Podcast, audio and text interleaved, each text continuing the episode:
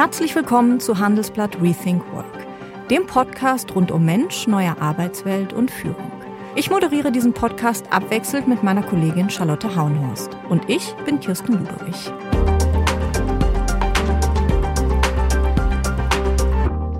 Mein heutiger Gast ist Dr. Karim Fatih. Er ist 42 Jahre und seit über 10 Jahren selbstständig. Er ist Berater, Dozent, Coach, Autor und Forscher. Er lehrt an zahlreichen Hochschulen und einer seiner Schwerpunkte ist die Konflikt- und Resilienzforschung. Er nennt sich selber einen begeisterten Problemlöser. Er bietet Trainings und Beratungen für Unternehmen an, aber auch für andere Organisationen wie zum Beispiel Flüchtlingsheime. Dabei geht es fast immer darum, wie man besser mit Stress umgeht, mit dem eigenen natürlich, aber auch mit dem in Teams. Und wie man dementsprechend besser Probleme löst. Seine Themen sind gefragter denn je, denn wir gehen im nächsten Jahr ins dritte Corona-Jahr. Die Unsicherheit bleibt und mit ihr bleibt leider auch der Stress. Wir reden über Stress, gerade jetzt vor Weihnachten, was dagegen hilft und was auch nicht, über Stehaufmännchen und Feel-Good-Coaches und darüber, dass es auch echt mal gut sein kann, wenn es richtig knallt. Herzlich willkommen, Herr Fatih. Danke. Wir wollen heute über Resilienz sprechen. Auf einer Skala von 1 bis 10, wie resilient sind Sie eigentlich selber? Nun, gemessen daran, wie resilient ich mit Stress und Krisen in meinem Leben umgehe, würde ich mir neun Punkte geben. Neun, das ist echt ordentlich, würde ich sagen. Woher kommt das bei Ihnen? Warum würden Sie sich eine neun geben? Ja, ich würde sagen, ich habe viele tolle Menschen in meinem Leben, auf die ich mich verlassen kann und die mir in stressigen Situationen und in Krisen sehr gut geholfen haben. Ähm, ich sehe Rückschläge und Niederlagen sportlich und äh, ich gucke, was und wie ich es für die Zukunft besser machen kann. Und ein dritter Faktor ist, dass ich mich nicht so schnell aus der Ruhe bringen lasse. Zumindest sagen mir das meine Freunde aus dem Bekanntenkreis. Ihr Vorname Karim kommt aus dem Arabischen. Ihr Vater ist aus Marokko. Sie sind allerdings hier in Hamburg auch aufgewachsen. Hatte das in irgendeiner Form einen Einfluss auf Ihre Resilienz? Also, dass Sie sagen, Sie lassen sich nicht so leicht aus der Ruhe bringen, weil Sie sich vielleicht auch einfach früh durchsetzen mussten, weil man ihnen ihre Wurzeln auch ansieht, weil sie anders waren? Tatsächlich ein bisschen. Ähm, in der Fachsprache nennt man das Racial Stress. Also das ist Stress, der durch Alltagsrassismus, also auch durch Erfahrung von Ausgrenzung und Diskriminierung entsteht. Und davon war und bin ich natürlich auch betroffen. Und äh, für mich war das aber ein toller Anlass, mich äh, grundsätzlich mit Fragen auseinanderzusetzen, wie ich mit Stress, also nicht nur Racial Stress, sondern Stress im Allgemeinen gut umgehen kann und ein glückliches Leben führen kann. Sie sagen, es war ein toller Anlass zu lernen, gut mit Stress umzugehen. Aber erstmal war es doch wahrscheinlich vor allem in der Schule, als Sie jung waren, ein schwieriges Thema, oder? Da war es durchaus ein Thema und äh, dort habe ich nur reagiert. Aber später ähm, als ich dann äh, mehr darüber reflektieren konnte, äh, konnte ich dann entsprechende, man sagt, Coping-Mechanismen, also Bewältigungsmechanismen dann entwickeln und das auch äh, von einer professionelleren Seite dann sehen. Mhm. Es gibt ja auch Studien äh, mit Kindern zum Thema Resilienz. Ich glaube, die kommen so aus den relativ früh, aus den 50er, 60er Jahren, wo man auch untersucht hat, ähm, wie sich Resilienz ausbildet, gerade auch bei Kindern, die unter widrigen Umständen aufgewachsen sind. Ja, alles hat angefangen mit der berühmten Studie von Emmy Werner. Das ist eine berühmte Therapeutin äh, aus den USA, die in den 1950er Jahren knapp 700 Kinder auf einer ähm, Hawaii-Insel, also Kauai, äh, untersucht hat und äh, teilnehmend beobachtet hat. Und äh, diese Kinder hat sie 40 Jahre lang begleitet. Also das ist bis heute die längste Querschnittstudie, die da je stattgefunden hat. Und ein Drittel dieser Kinder wuchs unter ganz schlimmen Bedingungen auf. Und äh, also mit schlimmen Bedingungen meine ich äh, Alkoholismus, Drogenmissbrauch, äh, psychische Erkrankung der Eltern, äh, Gewalt, extreme Armut und dergleichen. Und ähm, ja, nach 20 Jahren kam dann die erste Auswertung und äh, das war ganz interessant. Äh, hier hat man sich so gefragt, okay, wie viele von diesen Kindern, die unter ganz schlimmen Bedingungen aufwuchsen, konnten sich zu normalen, gereiften Persönlichkeiten entwickeln, die kein Trauma erlitten hatten. Und man vertraut ja, so ungefähr ein Drittel dieser Kinder hat sich relativ normal entwickelt oder man würde heute sagen, hat sich als sehr resilient erwiesen. Und äh, nach dem damaligen Stand hätte man vermutet, nur fünf Prozent würden das äh, schaffen, aber tatsächlich waren das dann ein Drittel. Und Amy Werner fand heraus, dass bestimmte Resilienzfaktoren da ausschlaggebend waren. Und ähm, all diese Kinder hatten zum Beispiel also mindestens äh, eine Person in ihrem Bekanntenkreis, die sie auch unterstützt hat und äh, gefördert hat und der sie vertrauen konnten. Mhm. Und das waren nicht immer die Eltern. Mhm. Aber auch so ein, auch ein bisschen die Parallele zu Ihnen, weil Sie auch vorhin sagten, ähm, Sie haben auch ein Umfeld, das Sie sehr stärkt. Freunde, Familie. Richtig, genau. Und das ist äh, tatsächlich eines der wichtigsten Faktoren. Ähm, äh, in der deutschsprachigen Resilienzforschung sagen wir auch hier Netzwerkorientierung. Also dass wir mindestens eine Person, im Idealfall auch mehrere Personen haben, auf die man sich verlassen kann, die man auch ne, um Hilfe fragen kann. Und das bedeutet auch, Resilienz ist ja nicht nur eine ähm, Einzelgängerfähigkeit, sondern tatsächlich äh, auch ähm, eine Ressource, eine Eigenschaft, die wir haben, die damit steht und fällt, ne, also mit dem Netzwerk, das wir haben. Ist Resilienz eigentlich nur das, was ich von meinem Umfeld im Laufe der Zeit mitkriege, also das, was wir sozusagen unter ja, Sozialisation verstehen, oder ist das auch äh, erblich, also zum gewissen Teil dann auch angeboren? Also laut aktueller Forschung zu 50 Prozent angeboren und ja, die anderen 50 Prozent Resilienz können wir lernen. Das ist ganz schön viel, 50 Prozent. Das hätte ich ehrlicherweise nicht gedacht. Ich finde, das ist eine gute Nachricht, oder? naja, aber das bedeutet auch wieder, dass man ähm, nur 50 Prozent aufholen kann, sozusagen. Äh, ja, man sagt äh, hier, äh, also es gibt durchaus Leute, die schon mit einer hohen Anfangsresilienz äh, geboren sind und ausgestattet sind. Die können in der Regel weniger Resilienz dazulernen. Wohingegen andere, die äh, mit äh, einer sehr niedrigen äh, Ausgangsresilienz daherkommen, deutlich mehr im Vergleich äh, noch dazulernen können. Und das richtig Gute ist, wir können auch im hohen Alter, können wir auch noch Resilienz dazulernen. Das wollte ich Sie gerade fragen. Ähm, ich bin 40, Sie sind 42, also wir haben noch gute Chancen. Ja, unbedingt. Also so wie wir auch im hohen Alter noch äh, Fremdsprachen lernen können, können wir auch zu jeder Zeit unsere Resilienz steigern. Und äh, hier kann man so auf zwei Ebenen lernen. Also einerseits können wir uns bestimmte Werkzeuge aneignen, mit denen wir Stress besser bearbeiten können. Und das kann man relativ schnell lernen.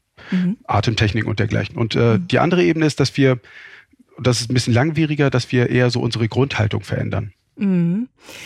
Kann man hundertprozentig vollständig resilient werden? Oder fehlen jedem Menschen ein paar Prozentpunkte? Ähm, das ist schwierig zu beantworten. Also ich würde sagen, ein vollständig verwirklichter Mensch, der total resilient ist, wäre schon, ginge schon in Richtung Erleuchtung.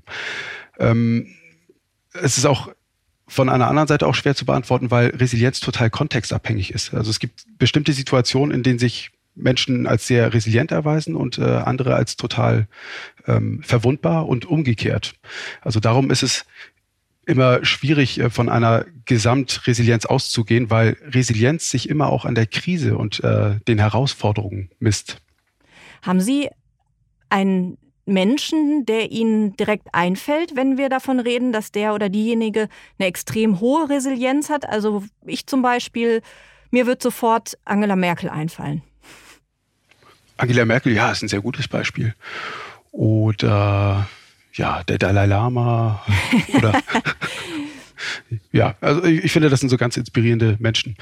Oder ja, oder wir können an äh, diverse Sportlerinnen und Sportler denken, die äh, einen tragischen Unfall erlebt haben und dann nicht mehr ihrer Tätigkeit nachgehen können und äh, sich dann trotzdem sammeln konnten, sich neu erfinden konnten und dann äh, nochmal einen anderen Lebensweg gehen konnten. Das mhm. ist auch eine Art von Resilienz. Resilienz, das ist ja generell so ein neues, altes Buzzword, das auch jetzt mit Corona wieder in aller Munde ist.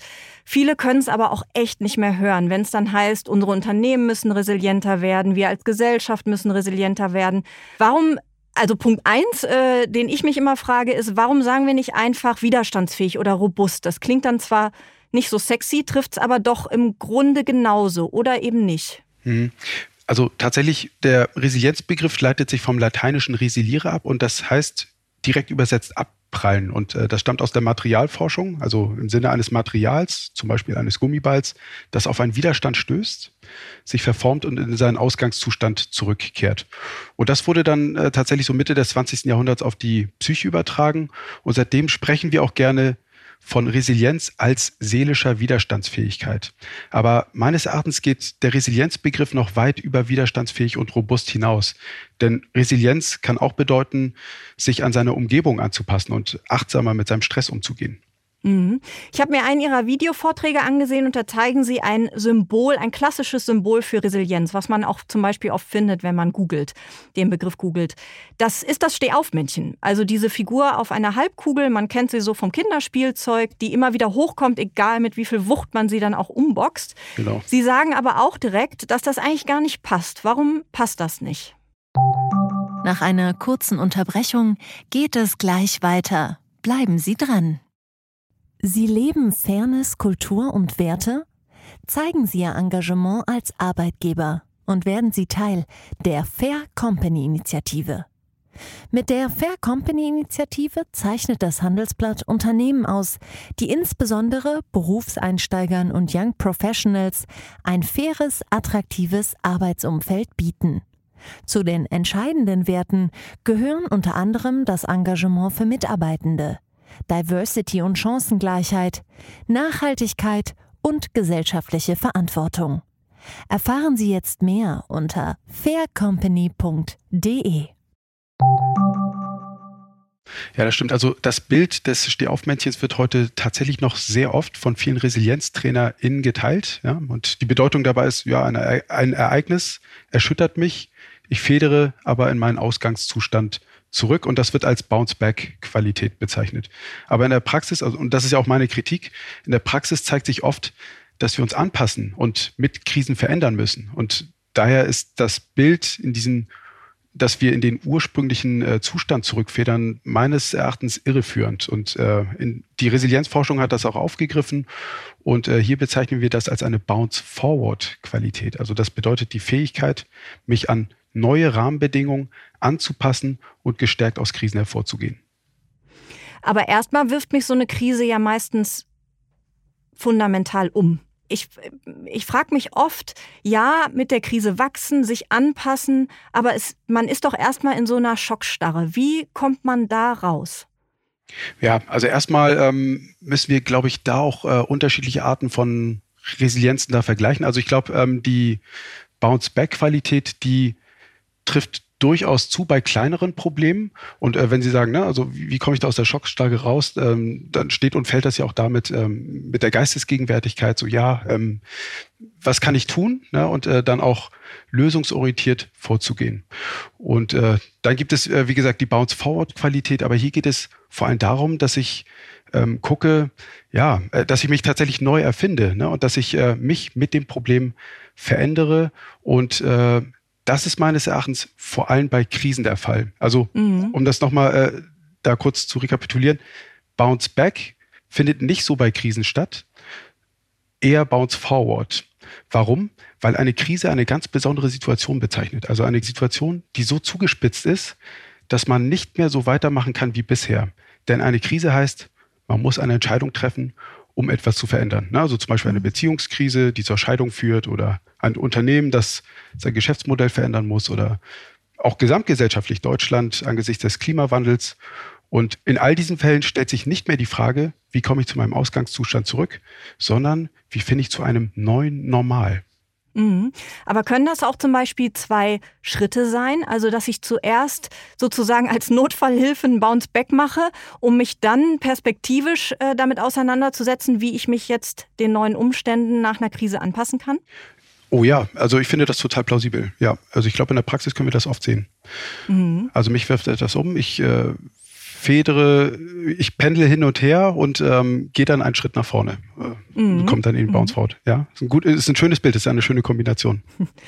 Für viele kam es ja gerade in den letzten Tagen nochmal echt dicke. Auf der Arbeit ist viel los, Jahresendspurt. Wir haben eine neue Corona-Welle, eine neue Corona-Variante vor allen Dingen.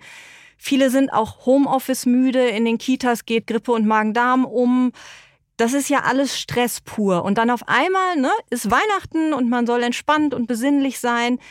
Das funktioniert ja bei vielen nicht. Das funktioniert auch bei mir nicht. Ähm, was raten Sie? Wie kommt man dann runter, wenn man so auf Hochtouren gelaufen ist und dann auf einmal, ja, hm. besinnlich sein soll? Ja, also meines Erachtens ist es hilfreich, sich Folgendes erstmal bewusst zu machen. Also das klappt in meinen Resilienz-Coachings ganz gut. Also äh, die Frage ist, wie entsteht Stress in mir? Und äh, Stress entsteht immer durch ein Ungleichgewicht auf drei Ebenen. Also auf der ersten Ebene haben wir die äußere Herausforderung. Zum Beispiel, das kann der Jahresendspurt sein, Homeoffice, Kinderbetreuung etc. Auf der zweiten Ebene haben wir die eigene Bewertung dieser Herausforderung, also meine Ansprüche auch an mir selber. Und äh, dann gibt es die dritte Ebene, das sind die mir zur Verfügung stehenden Ressourcen, um die Herausforderung zu meistern. Und da im Klartext, also Stress entsteht, wenn ich nicht genügend Ressourcen habe, um die äußere Herausforderung im Einklang mit meiner Bewertung und meinen Ansprüchen zu erfüllen. Und jetzt kommt's. Für die Resilienzpraxis bedeutet das, dass ich pragmatisch gucken kann, mit meinem Coachie auch, ob und was ich auf den jeweiligen Ebenen tun kann, damit mein Stresslevel zumindest ein bisschen sinkt. Also ich kann zum Beispiel auf der Ebene des objektiven Ereignisses gucken, was kann ich da beeinflussen. Also zum Beispiel, muss ich jetzt die ungeliebten Schwiegereltern zu Weihnachten sehen? Oder ich kann auf der Ebene zwei, also auf der Ebene der Ressourcen gucken, ja, wie, wie kann ich, wer, wer kann mich noch unterstützen aus meinem Netzwerk? Kann ich vielleicht etwas delegieren? Und auf der weiteren Ebene, also des, der Bewertung, kann ich überprüfen und gucken, wie ist denn mein Bezug auf das Problem? Also auch mein Bezug auf das Problem kann ich verändern. Und hier mhm. liegt meistens auch der Schwerpunkt des Resilienztrainings. Und da gibt es eine Fülle von Werkzeugen, um belastende Gedanken und Gefühle loszulassen. Also die einfachste Technik wäre vielleicht die Vier-Sekunden-Atmung. Ne? Da atmet man vier Sekunden ein, vier Sekunden aus. Und äh, ja, wenn Sie das mal so mhm. ein, zwei Minuten machen, dann garantiere ich Ihnen, haben Sie Ihr Stresslevel ein bisschen gesenkt. Es, es löst noch nicht das, das Problem, äh, aber es macht Sie stärker. Ja. Das hilft in der Tat bei mir. Ich habe auch eine Apple Watch, die mir regelmäßig verordnet, dass ich dann äh, eine Minute bewusst atme. Das heißt aber ehrlicherweise noch lange nicht, dass ich das mache. Vor allen Dingen ignoriere ich genau das, wenn ich im größten Stress bin. Ja, also wie gehe ich dann damit um? Ja, also erstmal glaube ich, äh, das ist eine ganz gute Frage. Ich glaube, es ist wichtig, dass Sie überhaupt eine bewusste Entscheidung treffen. Also Resilienz muss meines Erachtens, meiner Erfahrung nach, nicht heißen, dass ich immer Stress vermeide und immer das passende Tool einsetze. Es bedeutet meines Erachtens viel mehr, dass ich diese Tools anwenden kann und dass ich mich in einer stressigen Situation auch bewusst dagegen entscheiden kann. Also das ist oft zum Beispiel bei Trauer oder so der Fall. Ne? Also muss ich jetzt unbedingt glücklich sein oder lasse ich mich einfach auf diese, das ist in der Tat eine stressige Emotion, lasse ich mich drauf ein. Und ähm, wenn Sie sich bewusst entscheiden, ein Tool nicht einzusetzen und den Stress in Kauf nehmen, dann ist das meines Erachtens auch okay. Aber dann dürfen Sie sich auch nicht beklagen, denn das Werkzeug haben Sie ja. Das finde ich eine wirklich sehr interessante und hilfreiche ähm, Antwort. Den Stress dann auch einfach mal ja auszuhalten. Das kann ja einen ja auch stärker machen, oder? Auf jeden Fall. Äh, da geht es vor allem darum, dass wir lernen, den Stress nur zu beobachten. Also auch zu akzeptieren, da sein zu lassen, nicht gegen anzukämpfen und das nur zu beobachten. Und dann passiert etwas ganz Wundervolles. Dann kann der Stress auch tatsächlich vorbeiziehen. Also eine stressige Emotion wie Angst, Ärger ne, äh, oder Trauer. Und hier steckt auch die ganz grundlegende Erkenntnis, die sich vor allem auch über Meditationspraktiken er, äh, erschließt, dass wir nicht unsere Emotionen sind, sondern nur unsere Emotionen haben. Und mhm. die kommen und gehen und können vorbeiziehen. Mhm. Gibt es Techniken, die Sie zwar anderen raten, äh, auch in Ihren Coachings und Trainings, die bei Ihnen persönlich aber überhaupt nicht funktionieren, wo Sie sagen, das bringt mich gar nicht weiter? Ja, also ich rate grundsätzlich, also unabhängig, ob es bei mir klappt oder nicht, wenden Sie das an, was bei Ihnen funktioniert. Aber es sollte nicht anderen Menschen schaden. Und äh, was es genau ist, ist tatsächlich bei jedem anders. Also bei mir klappt es. Das heißt, ich sollte jetzt nicht äh, äh, irgendwas kaputt schlagen oder, oder rumschreien oder dergleichen. Oder andere Menschen verletzen. Ja, genau, genau, genau. ähm, aber also ne, bei mir klappt zum Beispiel sehr gut so Sport, Yoga, Meditation. Bei anderen Menschen, andere Menschen können sehr gut runterkommen, wenn sie sich in so eine heiße Badewanne legen oder wenn sie kochen oder Gartenarbeit machen, also sich anderweitig zerstreuen. Das funktioniert bei mir weniger. Ähm, in meinen Trainings zeige ich aber tatsächlich nur Techniken, die ich persönlich vertreten kann und die zumindest bei mir funktionieren. Das heißt aber nicht, dass es auch nicht noch andere wirkungsvolle Methoden gibt. Also zum Beispiel, jetzt um auf Ihre Frage zurückzukommen, autogenes Training oder Klopfakupressur. Funktioniert bei mir nicht so gut, darum lehre ich das nicht. Aber es kann durchaus sein, dass es für den einen oder anderen wirksam ist und äh, dann, also wenn sich das herausstellt, dann kann ich das natürlich auch nur empfehlen. In welchen Situationen kommen Sie denn an Ihre Grenzen? Also wo sagen Sie, da wäre ich wirklich gerne widerstandsfähiger und es klappt nicht und ich arbeite dran. Okay, ähm, also ich würde sagen, meine größten Lehrmeisterinnen, und das sage ich ohne zynisch zu sein, das sind äh, meine beiden pubertierenden Töchter und meine Ehefrau. inwiefern? Sagt schon alles aus, oder? Nein, inwiefern? Haben Sie ein Beispiel? Ja, also Na, also äh, der, der, der Klassiker ist, äh, meine pubertierenden Töchter mit ihren 14, 15 Jahren ähm, kommen mit schlechten Noten nach Hause und wir hätten eigentlich äh, das alles üben können. Und äh, die haben die, das Hilfsangebot bewusst äh, verweigert und haben auch ganz andere Sachen im Kopf, sind ständig an ihren Handys und ähm, wir, wir, können das denen auch gar nicht wegnehmen, weil äh, sie auch ihre ganzen Hausaufgaben über ihre Handys machen, äh, ihre Smartphones und äh, da bin ich tatsächlich so ein bisschen überfordert und hier muss ich, also woran ich hier arbeite, ist tatsächlich so ein bisschen das Loslassen und das Akzeptieren. Ja, also ich arbeite im Allgemeinen daran, also mich weniger in aufkommenden Alltagsstreitereien zu verstricken und da ein bisschen souveräner, akzeptierender und geduldiger zu sein. Und meiner Erfahrung nach ist das eine lebenslange Herausforderung. Und mit Blick auf Ihre Frau, die haben Sie auch genannt. Ja, auch da äh, gibt es immer wieder mal so Alltagsstreitereien. Ähm, man schnauzt sich mal an und äh, im Nachhinein äh, sagt man sich dann, oh Gott, ja, das war jetzt total unsouverän. Und äh, ja, ich glaube, das äh, könnte man da auch, äh, hätte man da auch verbessern können. Aber ja, das sind tatsächlich immer so banale Situationen, die im Nachhinein so ein bisschen peinlich sind. Gibt es was, das die meisten Menschen instinktiv falsch machen, wenn sie Stress haben? Ja, also meiner Erfahrung nach verwechseln die meisten das äußere Ereignis mit ihrer Bewertung. Denn tatsächlich resultiert das Stressgefühl, das ich habe, nicht aus dem Ereignis selbst, also jemand hat mir etwas Blödes gesagt, sondern aus meiner Bewertung dieser Sache. Ah, der, der respektiert mich nicht zum Beispiel. Und ähm, ich glaube also, mit etwas Übung können wir durchaus lernen, das alles zu beobachten, also unsere Bewertung zu beobachten, unsere Gefühle zu beobachten und uns nicht darin verstricken zu lassen. Also das ist die hohe Kunst. Ein weiterer mhm. Punkt ist auch äh, das Atmen. Also die meisten Menschen, mich eingeschlossen, wenn wir im Stress sind, atmen instinktiv relativ kurz und flach. Und das mhm. ist, äh, hier können wir sehr schnell ansetzen. Also wir können ruhig atmen und äh, je ruhiger wir da und tiefer wir atmen, umso ressourcenreicher und gelassener wären wir da auch an der Stelle. Mhm. Wir sind jetzt durch Corona seit fast zwei Jahren im Dauerkrisenmodus. Jetzt gehen wir in das dritte Jahr.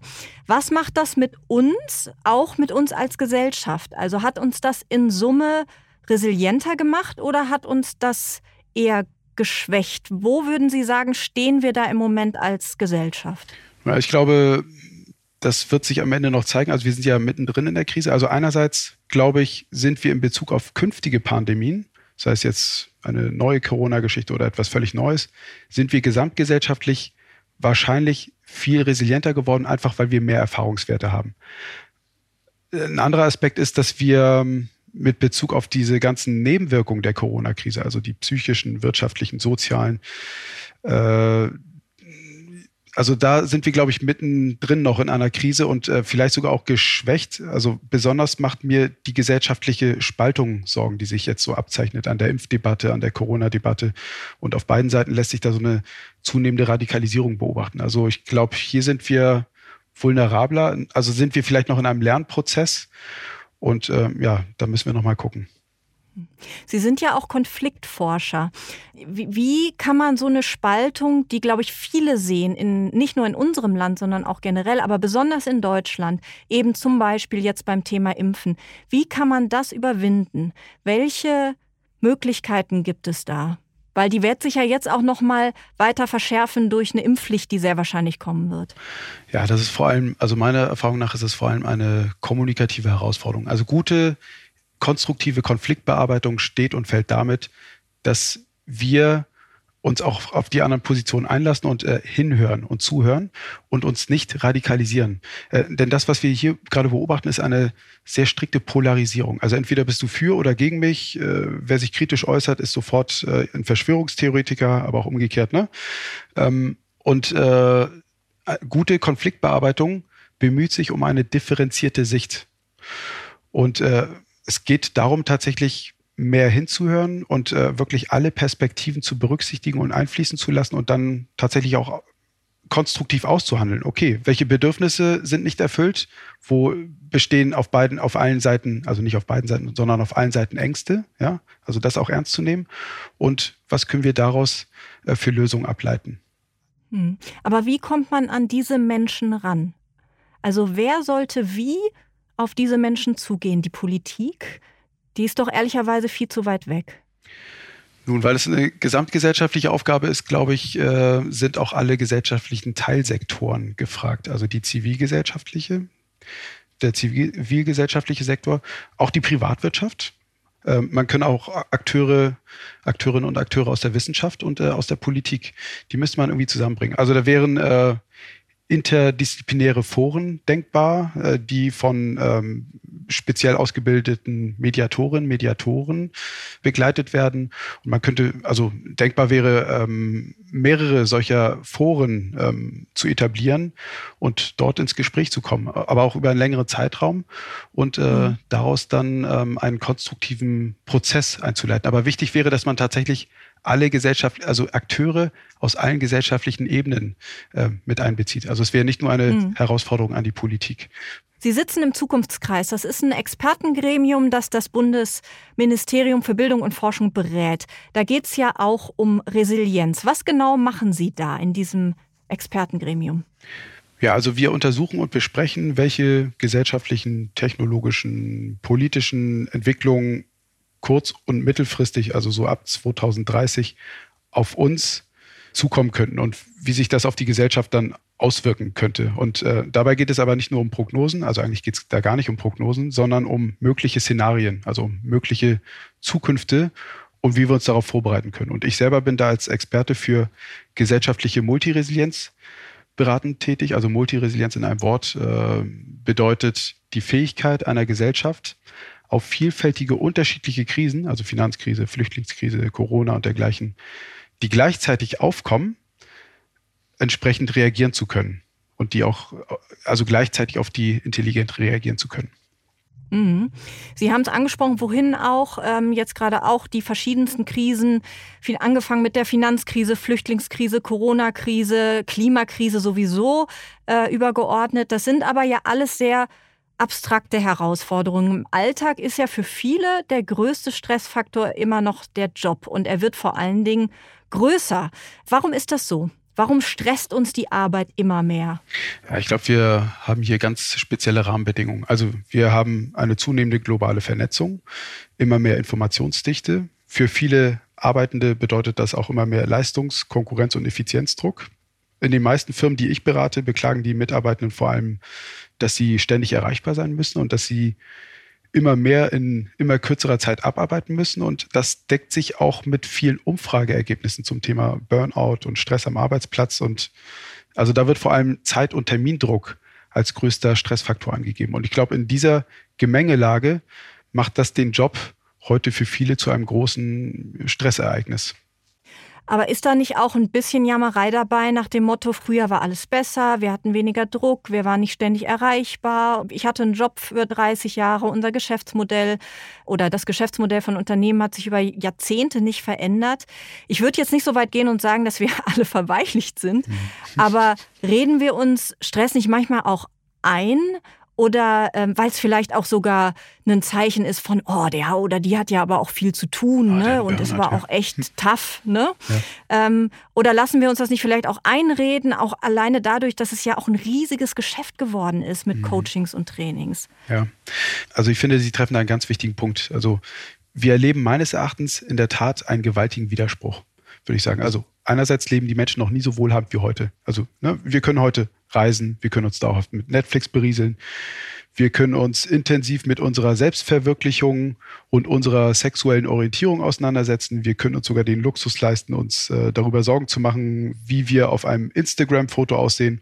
Ne? Also uns ging es eigentlich hinsichtlich der Bedürfnisbefriedigung noch nie so gut wie heute. Und trotzdem belegen Glücksstudien, dass wir in den westlichen Wohlstandsgesellschaften, ne, also Europa, USA seit Mitte des 20. Jahrhunderts nicht wesentlich glücklicher geworden sind. Also im Gegenteil, wir sind noch nie so anfällig für Depressionen und Stresserkrankungen gewesen wie heute.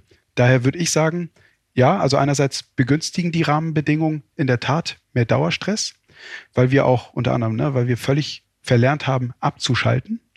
Und andererseits glaube ich, dass wir uns den Stress selber machen, also indem wir immer höhere Ansprüche haben an uns und an, auch an die Umwelt und eine viel höhere Empfindlichkeit auf einmal aufweisen und Kränkungsfähigkeit und dadurch auch, tatsächlich anfälliger für Depressionen sind als früher. Also ich glaube, wir verlieren schnell aus dem Blick, wofür wir uns dankbar schätzen können.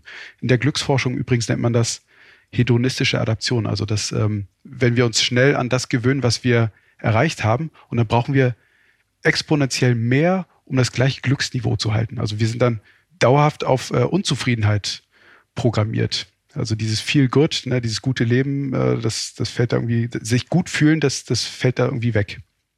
Ist ein gutes Stichwort. Sie bieten ja auch Coachings und Trainings an, auch eine Ausbildung zum Feel Good Coach. Das klingt für mich, sehen Sie es mir nach, ein bisschen nach Shishi. Was steckt dahinter?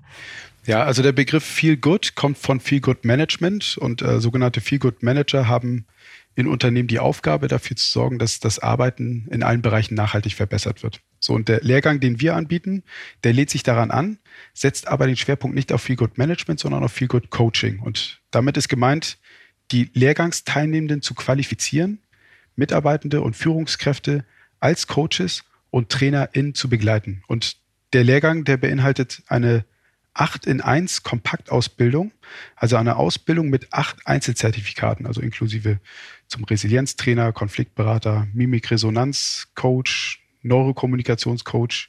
Und die Idee dahinter ist, eine kosteneffiziente Kompaktausbildung anzubieten, die die Teilnehmenden auf einer sehr breiten Grundlage fit macht, Menschen gut zu begleiten. Mhm. Hand aufs Herz, wie viele Männer machen das? Äh, weniger als Frauen. Äh, ich würde sagen, Frauen, Frauenanteil, Frauenanteil 70 Prozent. Männer, ja, 30. Und was, was werde ich dann? Mache ich das berufsbegleitend? Also wenn ich, dass ich das dann sozusagen mit in meinen Job nehmen kann und sagen kann, hey, ich habe da die Weiterbildung gemacht? Oder gibt es das wirklich hauptberuflich? Also es, es gibt durchaus, glaube ich, schon so viel gut Posten, Feel Good Managerin, Manager. Genau, derzeit gibt es äh, nur Feel Good Managerin und dieses Feel Good Coach ist eigentlich nur ein Sammelbegriff. Also eigentlich können Sie vor allem von den Einzelzertifikaten einen großen Nutzen ziehen. Also Sie wären gleichzeitig Resilienztrainerin und zugleich Konfliktberaterin und äh, die anderen auch. Und äh, das können Sie, das haben wir bewusst so konzipiert, dass Sie das berufsbegleitend machen können. Aber wir ermuntern natürlich auch Unternehmen, ihre Mitarbeitenden äh, äh, so einen Lehrgang machen zu lassen, um das dann auch, äh, um da auch als Organisation davon zu profitieren. Hm. Wir haben vorhin schon äh, kurz das Thema Konflikte angeschnitten. Die stressen ja auch ungemein. Wie löse ich die im Team? Also es, es heißt ja immer, wer andere führen will, muss erstmal sich selbst führen können. Das gilt ja auch für Resilienz. Also ich muss selber auch erstmal zum gewissen Grad resilient sein, wenn ich andere oder mein Team auch widerstandsfähig machen will. Nun gibt es aber immer Konflikte. Wie gehe ich mit denen um? Also ich glaube, hier kann man an mindestens zwei Ebenen ansetzen. Also erstens durch Maßnahmen, um die Resilienz jedes Teammitglieds zu erhöhen. Ja? Und äh, zweitens ähm, kann es auch darum gehen, die Kommunikation und die Konfliktfähigkeit im Team zu verbessern. Und äh, hier geht es um Konflikt, Kommunikationskompetenz, aber auch entsprechende Rituale, Konfliktaustragungsmechanismen. Und meiner Erfahrung nach erhöht sich dadurch auch dann tatsächlich die kollektive Intelligenz und Problemlösungsfähigkeit des Teams. Denn, Was können das für Rituale sein? Nun, äh, es kann auch ganz einfach beginnen mit einer Wertschätzungsrunde am Morgen. Ne? Man sagt sich einfach mal, was gefällt mir an dir? Also das wäre eher äh, vorbeugend, aber ähm, auch ne, ein, ein regelmäßiger Kreis, ein Forum, wo sich jeder, wo jeder mal auch ähm, sich ausdrücken darf und äh, zur Sprache bringen kann, was, was nervt. Man kann das in größeren äh, Organisationen auch anonymisieren, also in Form eines äh, Kummerkastens. So, das wären alles noch, ähm, das wären alles relativ einfach umsetzbare präventive Techniken. Und dann gibt es natürlich auch Konfliktmanagementsysteme. Ne? Also wenn mal ein Konflikt passiert, dass es dann auch professionell von Seiten auch einer Drittpartei dann auch begleitet werden kann, wenn das erwünscht ist. Also es gibt viele Möglichkeiten.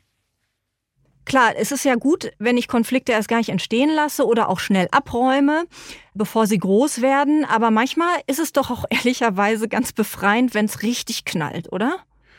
Ja, also ich würde sagen, bei gutem Konfliktmanagement geht es gar nicht so sehr darum, die Konflikte nicht entstehen zu lassen, sondern sie frühzeitig bewusst zu machen und konstruktiv auszutragen. Also auch wenn es knallt, ja, man muss gucken, äh, wie das die Gegenseite auffasst und äh, wie, wie, wie das so ausgehandelt ist. Also ich kenne durchaus Mitarbeitende oder Teams, die sind ein bisschen lauter, äh, auch in so einem bestimmten Kulturkreis. Ähm, da funktioniert das ganz gut. Ähm, in anderen Teams, die einer anderen Unternehmenskultur folgen, wäre das ähm, nicht so gern gesehen. Ja, da muss es ein bisschen leiser sein. Am Ende mhm. steht und fällt das damit, wie wir das austragen. Und wie das für alle Beteiligten auch ähm, angenehm ist. Umgekehrt ist ja auch so, dass man ja auch nicht jeden kleinen Konflikt ansprechen muss. Oder sehen Sie das anders? Also sagen Sie, alles muss raus und ich muss alles sagen? Oder lohnt sich manchmal auch, ja, Sachen runterzuschlucken klingt so negativ, aber ähm, vielleicht auch einfach mal nicht anzusprechen. Oder nicht wie in einer guten Ehe. Ja. Oder ob die gut ist, äh, ist die Frage, aber. Also ich glaube, es kann in manchen Situationen durchaus angemessen sein. Äh, am Ende ist es so, äh, Konflikte kann man grundsätzlich auf fünf Wegen lösen. Also es gibt immer so fünf unterschiedliche ähm, Austragungsformen. Also eine Form ist, ich setze mich durch, auf Teufel komm raus, ohne Rücksicht auf Verluste. Also ich kämpfe für meine Sache. Ja. Ein anderer Weg ist, ich gebe nach. Also das wäre vielleicht eher das. Ne? So, ja, du hast recht, wir machen so, wie du es willst. Ein dritter Weg wäre, ich vermeide den Konflikt. Ich laufe davon weg. Auch das kann in bestimmten Situationen durchaus legitim sein. Also wenn ich, wenn das Thema gar nicht so wichtig ist und ich habe auch gar nicht die Zeit dazu, mich damit auseinanderzusetzen und ähm, ne, also warum nicht? Dann gibt es aber auch den vierten Weg. Wir finden den Kompromiss. Also das wäre, wir treffen uns irgendwie in der Mitte, was aber auch immer damit einhergeht, dass man auch Zugeständnisse machen muss. Und dann gibt es den fünften Weg. Das ist äh, vielleicht auch der interessanteste im Konfliktmanagement, die kreative Win-Win-Lösung. Aber auch die kann man nicht immer in jeder Situation einsetzen, weil sie auch sehr viel voraussetzt, so an kreativen ja, Ressourcen. Ja, klingt ehrlicherweise auch ein bisschen zu schön, um wahr zu sein, die Win-Win-Konfliktlösung. Ja, tatsächlich ähm, ist das eher das Outcome äh, einer Mediation, also einer professionellen Begleitung. Aber da ist es durchaus möglich. Ja. Machen wir zum Schluss einen Crashkurs Resilienz. Was sind ganz kurz und knapp zusammengefasst Ihre drei Tipps, um selbst widerstandsfähiger zu werden? Okay, also ein Tipp wäre, behalten Sie regelmäßig Ihr Energielevel im Blick. Also Sie können sich immer mal wieder fragen auf einer Skala von 1 bis 10, wie hoch ist mein Energielevel? Und wenn das äh, über einen längeren Zeitraum auf einem ganz niedrigen Level ist, und wenn, wenn vielleicht auch sich so Warnsymptome zeigen, dass das Wochenende nicht mehr ausreicht, ähm, sich zu erholen von der Arbeitswoche, dann sollten Sie die Notbremse ziehen. Dann müssen Sie gucken, müssen Sie gezielt danach gucken, wie kann ich mein Energielevel äh, aufwerten. Zweiter Tipp ist, machen Sie sich bewusst, dass Stress immer aus einem Ungleichgewicht aus diesen drei Ebenen resultiert. Ich hatte es bereits genannt, ne? also dem äußeren Ereignis, Ihrer Bewertung des Ereignisses und Ihren Ressourcen. Und da können Sie, das ist für Sie ein guter Ausgangspunkt, um zu gucken, was kann ich auf diesen Ebenen pragmatisch tun, um mein Stresslevel, und sei es nur ein ganz kleiner Schritt, zu reduzieren. Und ein dritter Tipp wäre, das sind so meine zwei Lieblingsübungen machen Sie regelmäßig die Vier-Sekunden-Atmung und die Dankbarkeitsübung. Vier-Sekunden-Atmung wäre, atmen Sie in einer stressigen Situation vier Sekunden ein, vier Sekunden aus. Und machen Sie das mal über einen längeren Zeitraum, eins, zwei Minuten, dann bringen Sie sich sehr schnell Ihr Stresslevel runter. Und die Dankbarkeitsübung beinhaltet, schreiben Sie 20 Dinge auf, für die Sie dankbar sind. Machen Sie das gerne irgendwann am Morgen oder am Abend.